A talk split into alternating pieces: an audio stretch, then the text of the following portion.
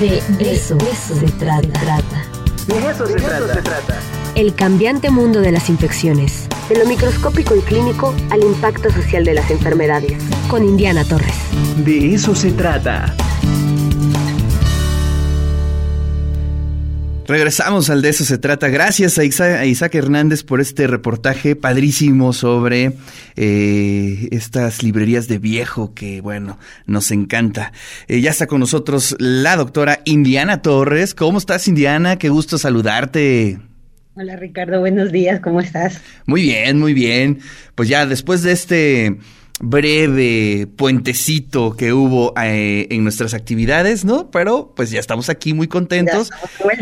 Exacto, y muy, muy, muy contentos porque ya estás aquí con nosotros. Muchísimas gracias, Ricardo.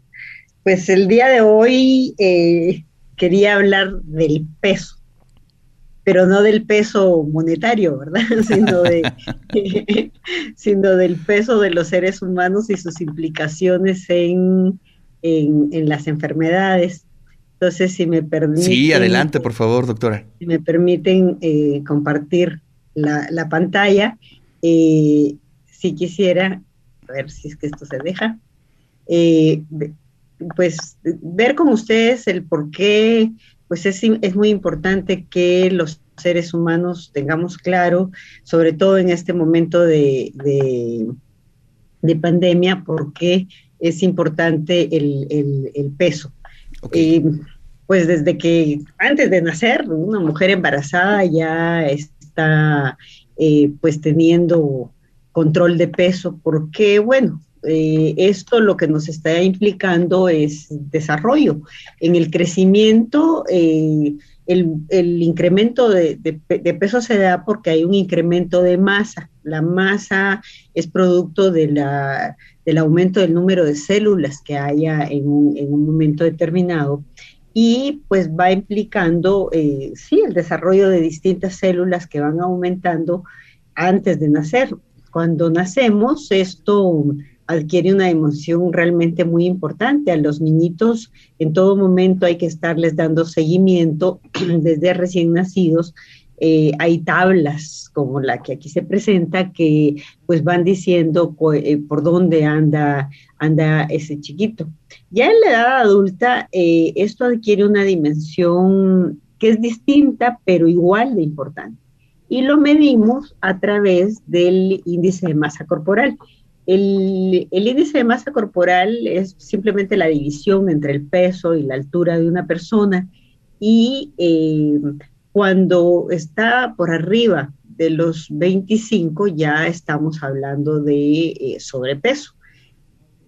Si ya pasa de los 30, esta, división que se hace, pues estamos hablando de obesidad.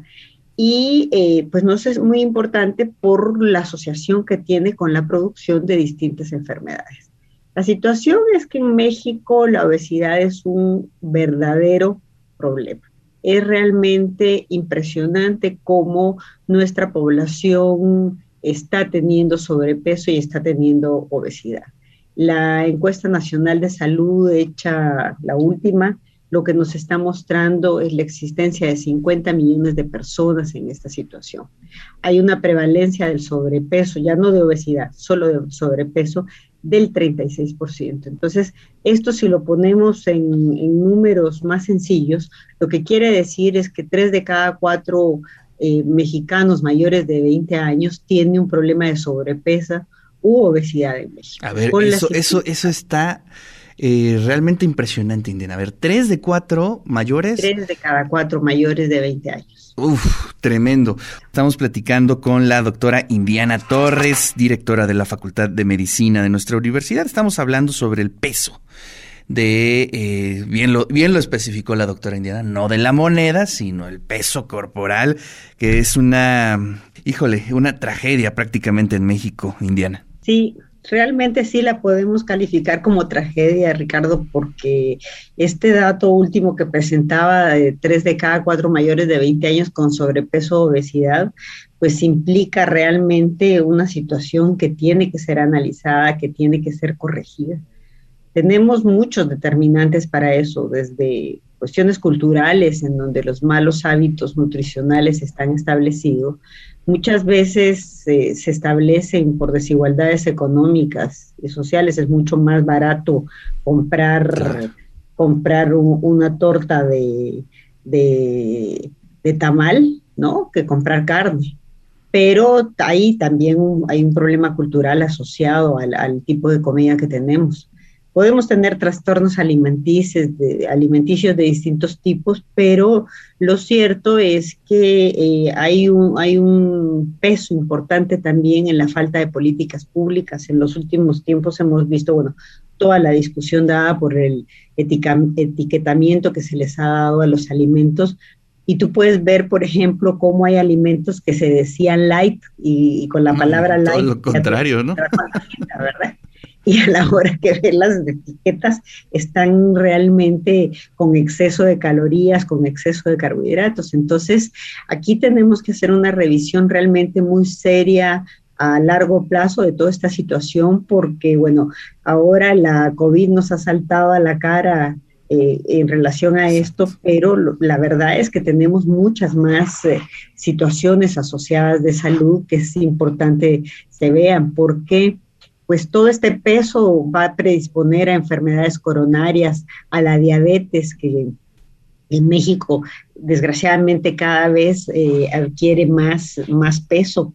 Solo para que tengas una idea, el bajar un 5% del peso inicial hace que se registren niveles más bajos de glucosa, de, insulina, de triglicéridos también. Entonces, se favorece la salud cardiovascular, eh, pues disminuimos realmente el riesgo de padecer enfermedades de corazón y se mejora la, capacidad de, que la grasa se desplace más fácilmente y que se mejore el funcionamiento de riñones, de los músculos, por poder disponer mejor de la insulina. Tenemos eh, accidentes cerebrovasculares asociados, la presión arterial alta, que es cada vez más común también, problemas de colesterol, de, triglicéridos elevados, enfermedades de hígado, de vesícula, tenemos problemas de, de apnea de sueño, es decir, se para la respiración mientras está durmiendo, hay problemas respiratorios, hay artrosis, hay degeneraciones importantes del cartílago del hueso alrededor de una articulación asociados al, sobrepeso, hay problemas ginecológicos, cáncer de distinto tipo, sobre todo de mama, de, endometrio y de colon. Entonces, realmente la lista es interminable de los problemas el riesgo que el, el, sobrepeso y sobre todo la obesidad nos tiene, pero si lo llevamos a esto ahora, a lo que estamos viviendo con la COVID, eh, pues es realmente trágico, porque el, factor de riesgo que más ha contribuido a la mortalidad en México, que es una mortalidad realmente alta, sobre todo si la comparamos con lo que sucede en el resto del mundo, tiene al, al, sobrepeso asociado de forma importante y de ahí era que quería que conversáramos en relación a esto, ¿verdad? Sí, y por ahí ya están las estadísticas indianas, las estoy intentando buscar, de cómo ha afectado eh, precisamente a ese sector de la población eh, cuando se contagian de, de, de, este, del coronavirus. Este, pues prácticamente los números son este, pues, totales, ¿no? Este, la afectación hacia la gente sobrepeso es tremenda. Sí, imagínate que aquí la estadística que nos presentan es que el 88.2 de los fallecidos tenían sobrepeso o obesidad. Exactamente. El, es, es, realmente serio el que, el que este sea el primer factor, pero además en población que es más joven. Ahora, del público se preguntará, bueno, pero ¿por qué la obesidad agrava el COVID? Bueno, primero porque hay una alteración en la física, en la mecánica de la respiración. Una persona que esté obesa, pues le cuesta más respirar el, exceso de grasa alrededor del abdomen restringe los movimientos del diafragma, reduce la capacidad eh, pulmonar.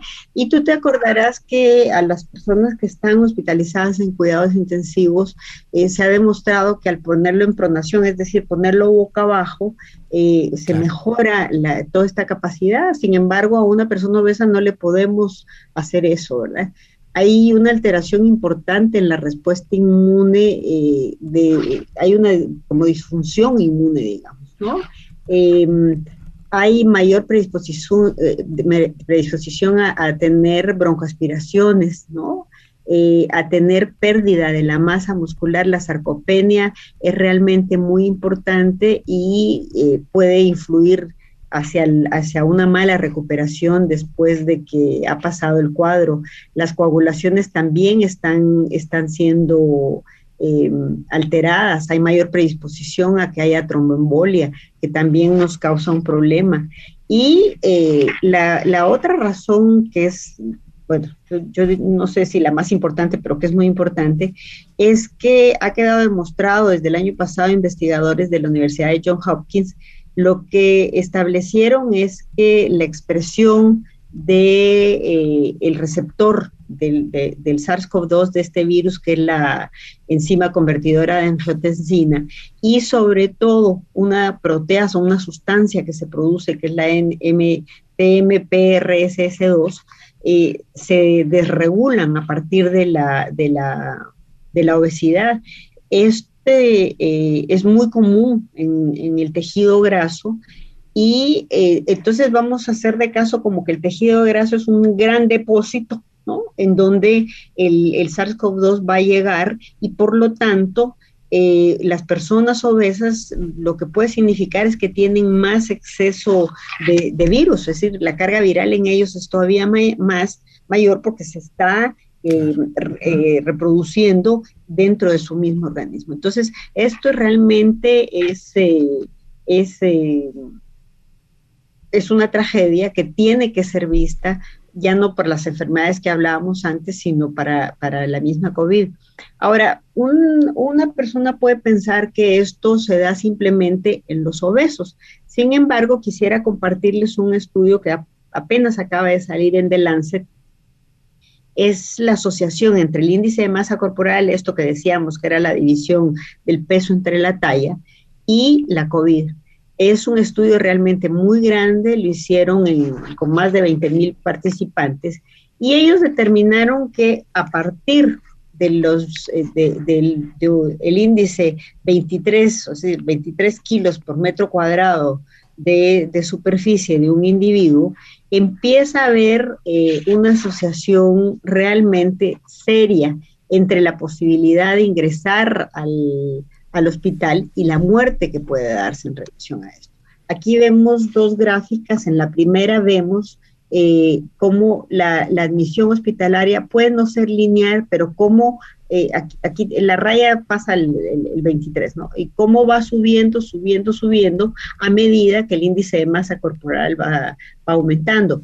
Pero lo que es más serio es que la admisión a la unidad de cuidados intensivos, esta sí es una, una, una relación totalmente lineal. O sea, está claramente establecido que mientras más eh, peso hay, hay más posibilidades de ser admitido a cuidados intensivos y por lo tanto más eh, posibilidades de muerte. Ahora, aquí hay una cuestión que es importante y es que esto eh, lo encontraron con mayor relación entre los jóvenes de 20 a 39 años. Mm. El exceso de peso en este grupo poblacional los ponía en un riesgo es todavía mayor.